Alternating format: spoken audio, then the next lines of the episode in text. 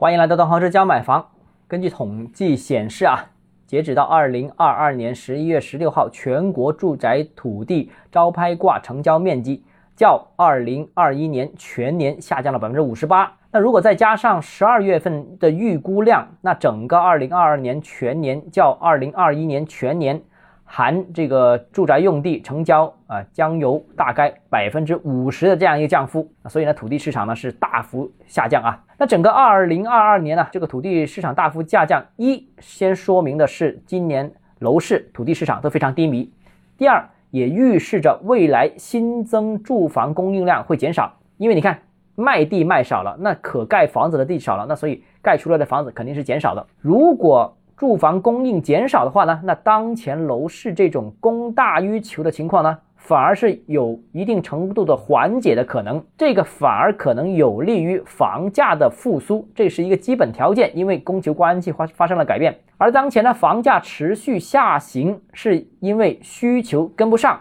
但是呢，供应又持续推出的这样一个缘故。目前不单我们看到这个土地成交腰斩了，房地产开发投资经开工面积。都同时出现了大跌，那这个基本也坐实了未来啊两年三年时间住宅供应量的大幅减少啊，反正地也少了，投资的钱也少了，开工也少了。那按照这个趋势啊，我个人预判呢，二零二四年房价会比当前高，而且啊，我认为大城市，呃，主要是一线城市或者是一些强二线城市，房价可能会比现在高百分之十左右，而三四线城市呢？也会因为供应大幅减少，从而呢实现房价局部平稳。当然了，我刚才说的，我判断的是二零二四年，但明年这个二零二三年的情况怎么样呢？我个人认为，目前看还是情况比较复杂，主要是经济复苏情况不明朗，而且防疫抗疫的这个政策呢也不明朗，导致了楼市的不确定因素太多，所以明年不确定，后年反而是比较有信心啊。